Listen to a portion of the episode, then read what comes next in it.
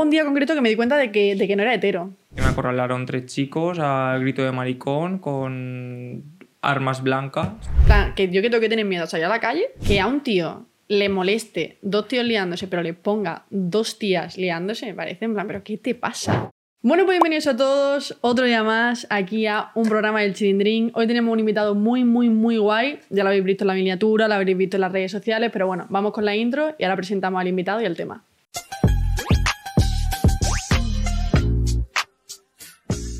Pues hoy ha venido al Chilindrín para hablar nada más y nada menos que salir del armario. También te digo que es una expresión que odio, lo de salir del armario, pero bueno, vamos a contar nuestras experiencias. Ha venido M al Chilindrín. Hola, ¿qué tal? ¿Te imaginas que ahora te digo, no, no soy gay? No, no te soy- digo no soy gay. Te digo sin tema del programa. Pero si yo soy hetero, ¿por qué me atrevo aquí? que, ¿Cómo estás? Bueno, voy a presentarte a la gente para que si hay alguien que no sabe quién eres. Vale. Un chavalillo del 2001, también muy 2001. importante, para que la gente sepa, oye, cuántos años tiene este chico, tal. Eh, ha, sacado, ha sacado una novela, sacaste una novela Una novela. con 17 años, Hace ya, parece que fue hace un siglo. antes de la guerra. Sí, pero ya ves, con 17 años. Y va a sacar una, otro librito por aquí en 2023, a finales me has dicho, Este año. hablando sobre, cuéntanos. Pues a ver, eh, estoy intentando enfocarlo no como una autobiografía, que indirectamente lo es, pero no quiero que sea como las memorias de M. García, Vale. entiéndeme. Eh, pero sí, eso es como un ensayo, medio novela, que sí que se basa un poco en mis vivencias, Vale, pero no directamente yo. vale. Es que he leído que va a ser algo sobre, en plan, que va a ser un libro como Sí, muy es como un personal. análisis sobre el sufrimiento que tienen las personas homosexuales a lo largo de sus vidas, pues analiza un poco eh, lo que tienen que sufrir en la infancia, en la adolescencia, en la juventud. Vale, yo creo que es muy interesante. Me lo compraré o me lo regalará, ¿eh? Ojo, cuidado. Te lo mando. Me lo manda, me lo manda, qué bien. Que, y nada, y si tengo apuntado pues cosillas por ahí, también tiene un podcast, el de Unfollow, que está Tengo, muy te hago- bonito. tengo un podcast en Podium que se llama Te hago un follow con mi MXXL, donde tengo una sección Qué guay. y pues en nada presento nuevos proyectos. Qué chulo también, encima de influencer, o sea, hace de todo este chico. Así que nada, una vez presentada esta persona maravillosa, vamos a hablar un poquito sobre salir del armario, traumas, vivencias, un poquito, tocar un poquito el tema. Y si quiere empiezo yo para romper el hielo. Vale, Y genial. luego ya tú desarrolla Perfecto. tu, tu biografía. Me parece genial. Eh, yo hubo un día concreto que me di cuenta de que, de que no era hetero. Porque si la gente se lo pregunta, yo soy bi. O sea, yo. Pero en plan, tú te levantaste y dijiste, pues mira, hoy no soy hetero. Hubo un momento concreto. Yo estaba en mi casa, sentada en una silla, y de repente iba a ir a casa de una chica, de una que era amiga mía, y dije, uy, creo que me gusta. o sea, fue como, uy, creo que, ¿sabes? Fue como un. Creo que me liaría con ella. Entonces en ese momento dije, O sea, pero tú antes no te habías fijado en chicas ni nada. siendo consciente, no. Ahora que tengo 23 años, digo, esta chica me gustaba, esta chica me gustaba, esta chica con 12 años me O encantaba. sea, que realmente no fue ese día. ¿Sabes? Pero yo siendo, O sea, 100%, sí, tú te siendo diste cuenta ese día. 100% consciente dije, uy, ¿qué pasa? Entonces me puse como muy nerviosa porque dije, hostia. Y yo en ese momento tenía como una homofobia ¿Y interiorizada. cuántos años tenías tú? 17. O sea, que fue relativamente tarde. Sí, sí, o sea, sí, sí. quiero decir que has vivido una adolescencia, de lo Sí. que no- imagino que pues te habrás relacionado más con chicos o tus gustos eran más relacionados con lo masculino. 100%. Y a los 17 te diste cuenta de que también te gustaban las 17. chicas. Dije, uy, ¿qué pasa aquí? Y tenía como una homofobia interiorizada que yo realmente ahora mismo la analizo y digo, tío, no me gustaba sentir eso. Dije, hostia, que me gustan también las tías. Y, dije- y O sea, te senti- sentías como culpabilidad. Sí, decía, qué mal. Y, plan, y Ya. mira, y mira que mi familia no es nada de ese rollo, mi familia es súper abierta y tal y cual, pero como que había algo dentro de mí que decía, qué mal, ¿por qué? Y me sentí como mal un tiempo, poco tiempo, pero luego tuve pareja, tal, chica. Yo creo que muchas veces real- mm, realmente eh, nos engloba a, a una gran mayoría que la primera fase es el rechazo por la que pasamos, porque yo sí que recuerdo darme cuenta de muy temprano de que no me gustaba, por ejemplo, el fútbol, que no tiene nada que ver, pero entiéndeme, no me gustaba el fútbol, me fijaba en chicos, eh, me gustaba escribir, me gustaba todo el artístico. Y llegué yo a mí mismo mm, a interiorizarme de que no era gay y hasta me lo llegué a creer. Hostias. Entonces tuve como una temporada de rechazo absoluto, incluso tenía relaciones con chicas, que ahora me dicen, era una tapadera. O sea, realmente me lo llegué a creer y yo lo que sentía era eso. Realmente, por ejemplo, el amor que yo sentía hacia las chicas, realmente sentía que era amor porque no había experimentado otra cosa antes. Hostia, heavy, ¿eh? En plan, nunca, me, o sea, nunca había conocido a alguien, y mira que literalmente casi todo mi entorno es LGTB, pero nunca había conocido a alguien que se haya autoconvencido de eh, no soy gay. O sea, en plan, me gustan las tías. Hostia, eso, eso a mí no me llegó a pasar. Yo me sentía como muy mal. Pero es Ya, heavy, ¿eh? Sí, y yo, realmente yo tampoco, de- en mi entorno de familia nunca he sentido rechazo de este tema ni nada. Sí que es verdad que yo tenía un contexto rural de un pueblo de Castilla-La Mancha, eh, Porque tú súper eres de- pequeño, de un pueblo de Cuenca. Vale. Vale, vale. Entro a Cuenca Club gratis, si es tu pregunta. Vale, sí, claro, porque digo, la gente que cumple ese día o la gente que es de Cuenca entra a Cuenca, a Cuenca Sí. gratis. Que, o sea, que venías de un pueblo, entonces, claro, el, el entorno es diferente. Yo es que vengo del centro de Málaga, ¿sabes? Pero, por ejemplo, mi colegio no es un colegio religioso tal cual, pero es un colegio de derechas. ya. Entonces, como que el ambiente que hay, pues es diferente. Yo me sentía como un poco de, hostia, cuando soy consciente de que también me gustan las chicas, aparte de los chicos, dije, tío, yo no se lo quiero decir a nadie. En plan, es que a mis mejores amigas no lo sabían. O sea, realmente yo tu contexto no sé cuál. O sea, a Málaga no he ido nunca. Hoy. Iré. Uy. Pero, por ejemplo, lo comparo con amigos de Madrid. Y, o sea, me parece feísimo el rollo comparar. He sufrido yo más que tú, ¿vale? No, No, se no. trata de eso. Pero sí que considero, por ejemplo, ellos si sufrían bullying o sufrían algún tipo de homofobia en un. Yo que sé, iban a clases de no sé qué y tenían que convivir con gente que, pues, no les respetaba en cierto modo. Pues cogían en cercanías, iban a Madrid Centro, cogían el metro, veían que había gente gay, que había gente lesbiana, que había gente LGTB. Yo en mi pueblo, en lo que vivía, era todo el mundo, si iba a clase, estaba la misma gente que si iba al parque. Que no tienes como otra referencia o no Mm, veo otras cosas Ni ya. forma de escapar un poco de ese... Qué fuerte, en verdad. Es que o sea, nunca había escuchado nada de eso, porque es verdad que todo mi entorno son de gente de, de centro de ciudad. Entonces, como, joder, curioso, nunca había escuchado. Historias nuevas, chicos. Eh, entonces, hablando de este tema, eh, ¿cómo fue la experiencia de salir del armario rollo con tu familia o cómo lo hiciste? O, porque yo lo hice de una forma buena. Bueno, cuenta tú si quieres la tuya primero y ahora ya Vale. voy yo. O sea, mi, mi primer intento de salir del armario eh, fue publicando el libro. A ver, realmente no digo, no pone en, en una página soy gay, ¿vale? Soy Era-. Era una novela que yo escribí con 17 años, pues ahora lo veo como un cuento un poco juvenil, infantil, lo que yo sentía en ese momento. Em, de un romance entre dos chicos.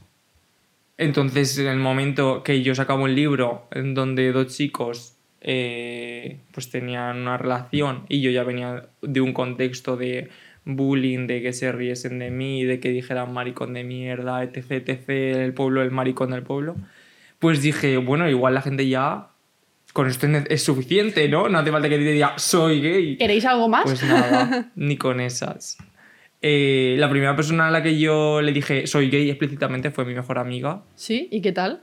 Pues me dijo, "Mm, vale, yo ayer comí eh, Vale, lentejas. genial. Eh, ¿Qué vamos a hacer ahora?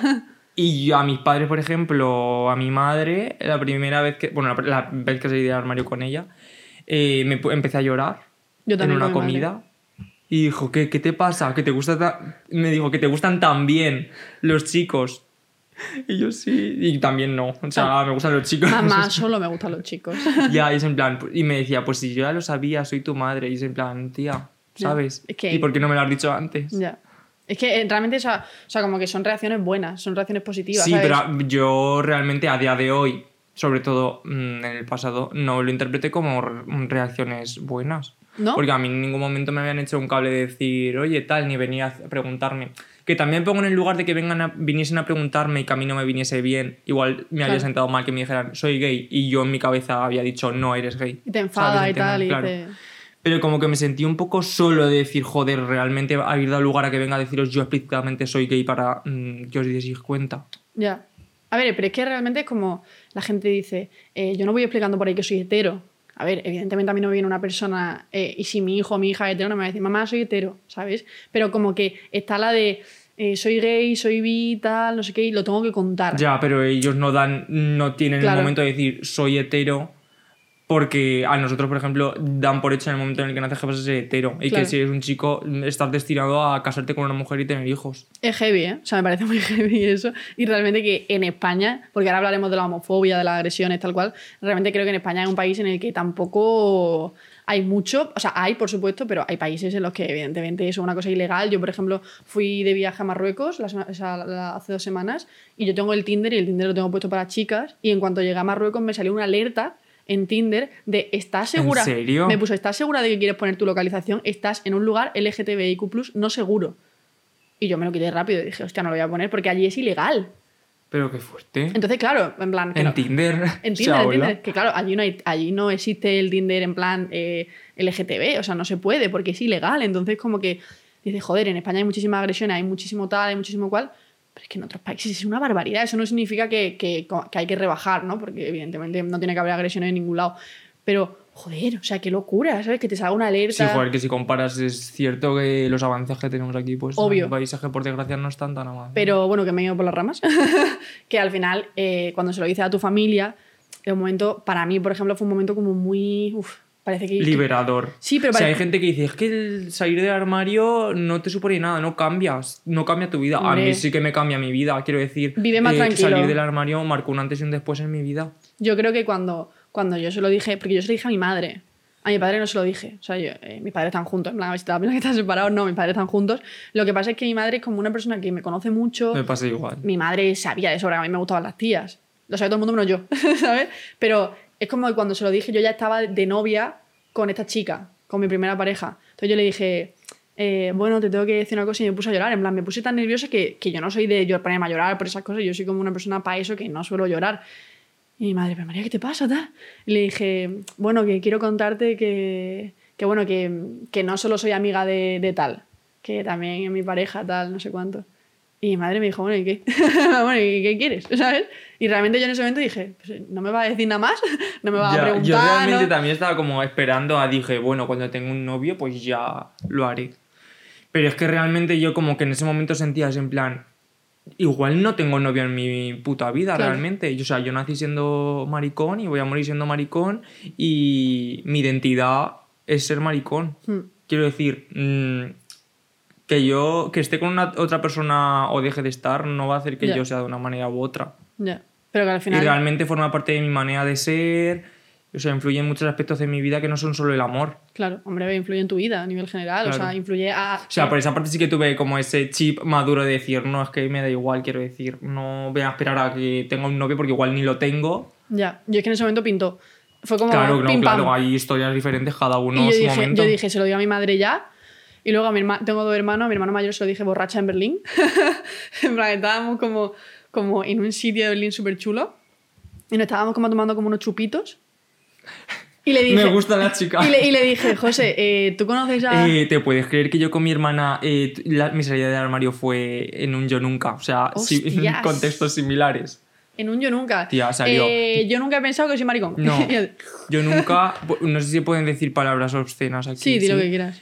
Yo nunca me he comido una polla Lo sabía, sabía que iba a decir eso. y yo bebí. Y Y, mi hermana se quedó blanca. Y tu hermana se quedó cuaja. ya no es que digas, oye, es que te has comido Hostia, una polla y tu es- hermana lo sabe. Es heavy que lo diga en un yo nunca, ¿eh? Ya. Hostias. Mi hermana 11 años mayor que yo, claro, yo su bebé, su niño pequeño. Mi hermano, mi he herma- mi hermano es 20 años mayor que yo. Mi hermana 11 años mayor que yo. Hostia. Tenemos muchas cosas en común, ¿eh? Este chico va a volver. este chico va a volver. Que, mm, y eso, y al final, en los momentos en los que lo dices, es porque sientes que ese momento. Yo, por ejemplo, no dije, ay, se lo quiero contar a mi hermano en Berlín. No. Estaba con él, estábamos súper tranquilos y dije, oye, mm, ¿sabes quién es mm, E. Punto? Y me dijo, sí, le digo, bueno, pues es mi novia. Y me dijo, ah, qué bien. Digo, me, me cae súper bien, tal, no sé qué. Y al final yo creo que es como el momento. O sea, hay un momento que dice, bueno, pues es ahora. Y yo sentí como una liberación de decir, joder, qué bien, ¿sabes? Igual que él me cuenta que tiene novia o que lo que sea, pues yo se lo digo igualmente. Ahora, las personas con las que he estado, que yo, en plan, rela- relaciones sería nada más que he tenido dos, como que lo digo y tal igual. Pero yo soy una persona que a mí me cuesta mucho presentar eh, a mis parejas, en plan, a mi familia y cosas de esas. Como que tengo como un poco de. Pues ojalá haber sido yo igual que tú. Yo, fu, porque eso yo a, soy- a la mínima mm, estoy conociendo a un chico que no sé qué. Ya está. Al día siguiente ya no había chico. Ya, ya está, ¿no? Yo no, yo no, a mí me cuesta. Yo es como que tengo que, ¿sabes? Estar tranquila y decir, vale, va a conocer a mis padres, va a conocer a mis hermanos. ¿Has vivido tú en muchas rupturas amorosas o desamores? A mí me han roto muchas veces el corazón. Y yo lo he roto también. Pero las dos veces que he tenido pareja, las dos veces lo he dejado yo. Ah, pues y, yo al revés. y lo he pasado muy mal también dejándolo. O sea, dejándolo lo he pasado muy mal. Porque al final es como que, de- vale, lo dejas, o sea, te dejan y te dejan y no hay más. Y te han dejado. Pero el proceso de darte cuenta tú de que tienes que dejarlo con una persona y como que para mí es muy jodido. O sea, yo lo paso muy mal. Es como que al final alargo la bola e intento darme Ya. cuenta de que no, no, no. Y al Yo final es peor. tengo ahora una relación con mi bebé, mi novio. Y su bebé. y el año pasado sí que tuvimos como una mala racha que estuvimos un mes que lo dejé yo. ¿Mm? Y sí que es verdad, pienso como tú, que lo pasé súper mal de... No sé, como que me sentía culpable y sentía que él estaba mal por mi culpa. Es que dejarlo es muy jodido también. O sea, yo realmente creo que prefiero que me dejen. Porque me dejan y sufro y ya está, y me lo como yo, pero dejarlo es como. Hostia, A ver, como en la situación de elegir entre dejar o no dejar no va a venir.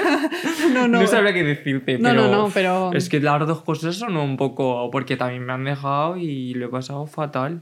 Yo a mí cuando me han roto el corazón lo he pasado muy mal, pero es como. me han roto el corazón de unas maneras horribles de ver que a los días como que habían rehecho su vida como si nada hubiese Ay, no. ocurrido o me mandaban capturas de que estaban en Tinder, de cosas así y a mí eso, o sea, me mataba por dentro, o sea, Es que cuando, cuando te dejan es como. En plan, como un dolor como muy, muy, muy intenso, ¿sabes? Te dejan y te dicen, oye, que no quiero estar contigo, oye, que no me gustas, oye, ¿qué tal? Y es como que sientes como una cosa durante unos segundos que dices, hostia, espera. bueno, ojalá fuese unos segundos, plan, no, ¿eh? O sea, no, ya, ya entendido. Unos segundos como muy potente y luego como que lo asimilas y dices, tío, me han dejado o, no le gusta a esa persona. Sí, total. Pero, Pero, bueno. porque estamos muy mal acostumbrados, mm, pienso, o mal, yo por lo menos hablo de mi título personal, al rechazo. Ya, yo lo llevo regular.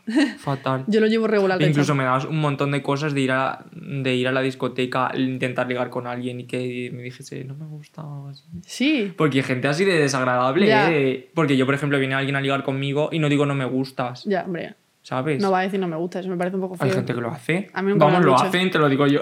A mí nunca me lo han hecho. ¿eh?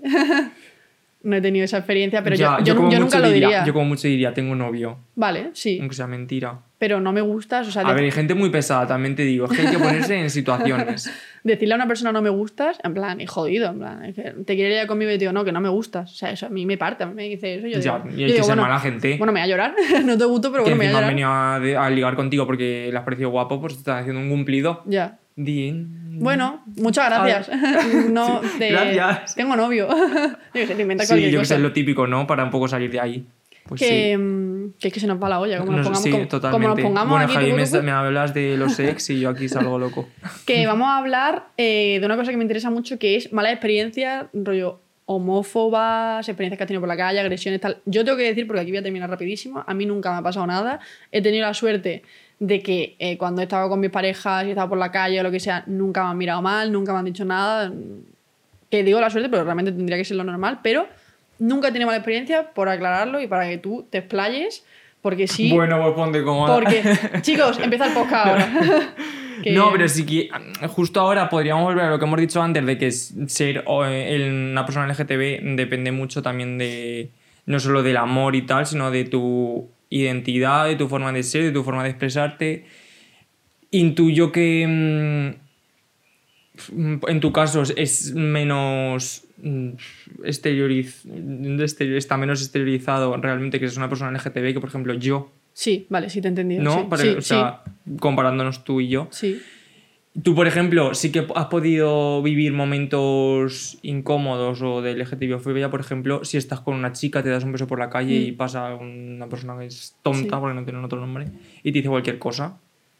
Yo, por ejemplo, he tenido que vivir eh, momentos de este tipo, pues eh, publiqué una agresión homófoba que sufrí el año pasado en el metro tal que tampoco, o sea, he hablado un montón de ella, pero lo que pasa es que ahora estamos en trámites legales de juicios y tal. Vale.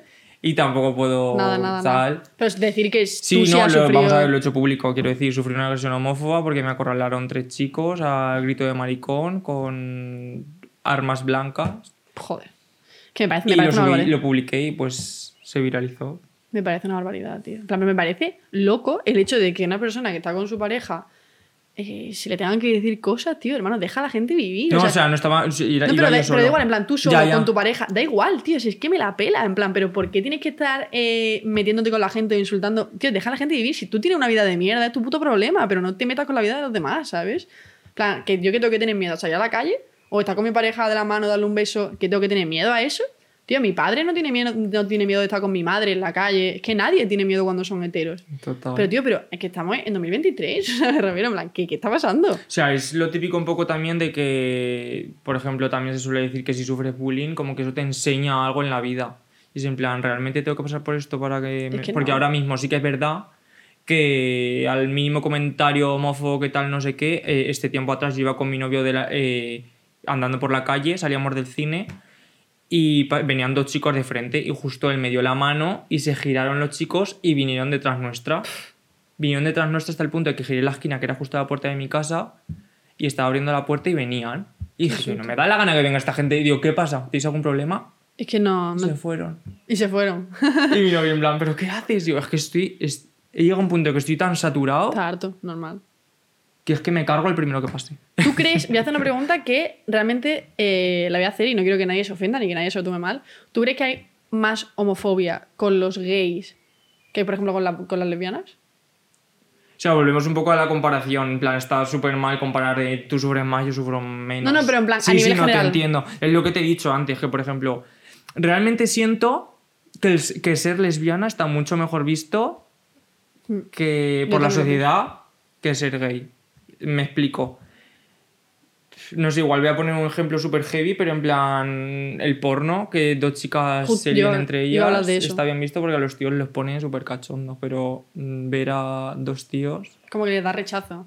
Eso yo me parece súper heavy porque es verdad. O sea, eso es una realidad como un Claro templo, que o sea. realmente como que gira un poco en, lo- en- en torno al gusto del hombre cisetero, patriarcal. Pero, o sea, que, que a un tío le moleste dos tíos liándose, pero le ponga dos tías liándose, me parece en plan, ¿pero qué te pasa? O sea, ¿qué, qué te está pasando? O sea, ¿por, por qué? Porque, claro, la mayoría de agresiones, voy a hablar a nivel general, por lo que ha salido y por lo que nosotros escuchamos, la mayoría de, de agresiones eh, son de, de chicos. O sea, ninguna tía o te de va- personas trans del colectivo. No, no, digo en plan que, que- que te van a agredir a ti. Ah, no, Son sí, tíos. hombre. Entonces, claro, a los tíos les molesta eso porque, porque tú eres gay. Pero ninguno va a venir a mí con mi novia, ¿sabes? Porque es como que les pone. Si nos ven liándose en una discoteca, seguramente les ponga.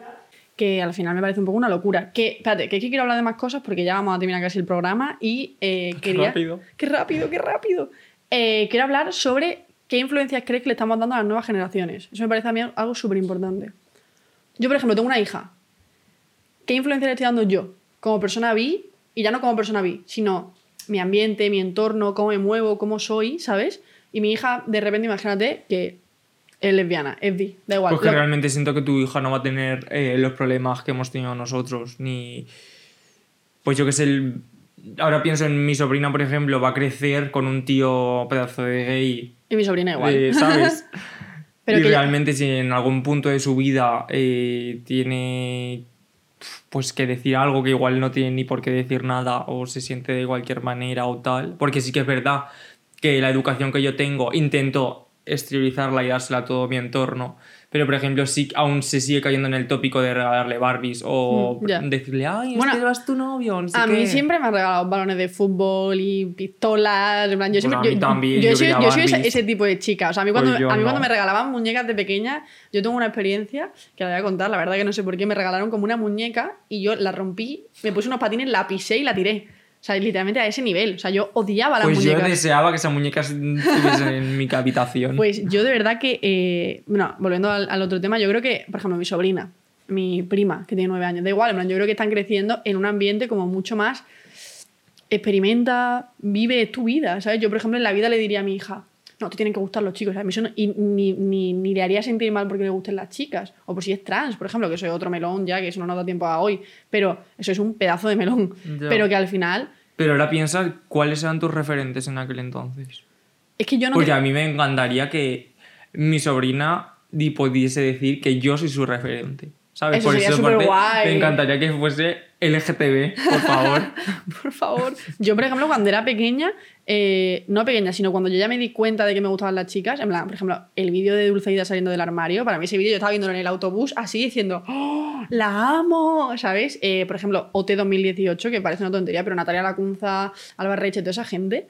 En plan, para la gente que ha visto OT han sido referentes. ¿Por qué? Porque estaban sentados comiendo tranquilamente y con todas sus relaciones sin ningún tipo de problema, como tiene que ser. Y eso para la gente que está como un poco cohibida es maravilloso. Porque dice, hostia, Total. lo cuenta con una tranquilidad que yo también puedo contarlo. Yo, por ejemplo, me hizo eh, un clic la cabeza el momento que vi a Fer de Fisicoquímica. Porque yo veía Ostras. Fisicoquímica cuando lo emitían en Antena 3 en 2007, creo que era. Ahí ya. Con mi hermana. No, o sea, no me hizo clic la cabeza de decir soy gay, claro, tenía 6, 7 años. Pero sí que me fijaba un montón y como que era de las tramas que más estaba pendiente todo el rato de, ay, que a ver este chico. Hostia, qué heavy. Pues al final yo creo que, mm, eh, creo sinceramente que estamos construyendo como una buena sociedad en ese sentido, que poco a poco estamos evolucionando un montón, eh, aunque sea pasitos pequeños, pero creo que hay muchísimos más referentes. Creo que se habla eh, como muchísimo más de este tema en las películas, en las canciones, en todo lo que es la Claro, industria. realmente en la Que ficción. antes no, porque por ejemplo, antes Pablo Alborán, Pablo Alborán hacía canciones a chicas cuando Pablo Alborán es gay. Y lo dijo, y cuando lo Y dijo. ahora no hace canciones a chicas. Hablo del desconocimiento, no Yo escucho a Pablo Alborán. eh, No quiero criticar a. No, no, no, no, yo soy súper fan de Pablo Alborán. Bueno, era. Ya no, porque directamente he dejado de escucharlo, no sé por qué. Eh, creo que hace canciones o que no tiene Ya, género. que no da o, lugar a- O a tíos. Pero yo creo que a chicas ya no, porque él dijo, mira, soy gay, no tengo por qué estar escribiendo canciones a una chica cuando realmente no me gustan las chicas. Entonces, como que esos son pequeños. La gente que es súper fan de Alborán y son gays dice, hostia, lo que ha hecho este tío. ¿Sabes? Son referentes y a mí me mola, la verdad. Que mm, es que vamos a terminar el programa ya. Antes de terminarlo, chicos, poca broma con esto, ¿eh? Eh, esto es un póster chiquitito que se va a llenar de firmas. La primera va a ser la de M. eh, y no lo veis aquí puesto porque si no se tiene que levantar todo el rollo, pero lo veréis. Mi idea es hacer un póster más grande. Porque este es muy pequeño. Pero bueno, para que Lo voy a firmes. estrenar yo, qué Lo vas a guay. estrenar. Firma, si quieres. Ponme a- a alguien guay al lado, eh. luego. Vale, a, a Natalia Lacunza, a ver si lo consigo. Firma. pon- a ver, mi idea es que no escribas mucho porque tiene que. Vale. Ah, tengo que. Vale. una firma o que ponga M o que se sepa que ha sido tú. Y nada, mientras tanto, eh, muchísimas gracias a M por venir, de verdad. Me ha parecido un programa que mm, se me ha quedado incluso corto porque yo quería abrir el melón, me encantaría hacer un programa simplemente abriendo el melón de eh, personas trans, me parece algo súper, súper, súper interesante y que creo que hay veces que hay que ponernos a hablar de esto. Pues así ¿Te lo ha hecho. bien? Me parece maravilloso.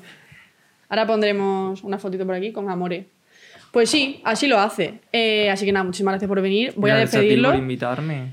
Ya sabéis que esto lo podéis escuchar en Spotify, eh, Apple Podcast y Amazon Music y lo podéis ver en YouTube, que espero que lo estéis viendo ahí. Espero que os mole la segunda temporada, que veáis todo lo que está haciendo este chavalín, porque la verdad que está haciendo cosas muy, muy guays. Cuando salga tu libro, Te lo mando. vendrá, obvio. vendremos ahí a hablar del libro. Me lo voy a leer y voy a decir, "Ch, este tío va a volver. Reseña. Reseña. Y diciéndome, menuda mierda, tal. Todo es mentira. Así que nada, espero que te lo hayas pasado bien. Me lo pasó genial, súper corto se me ha hecho. A que sí, a mí también. Podemos quedar otro día y hablar de abrir ya más melones.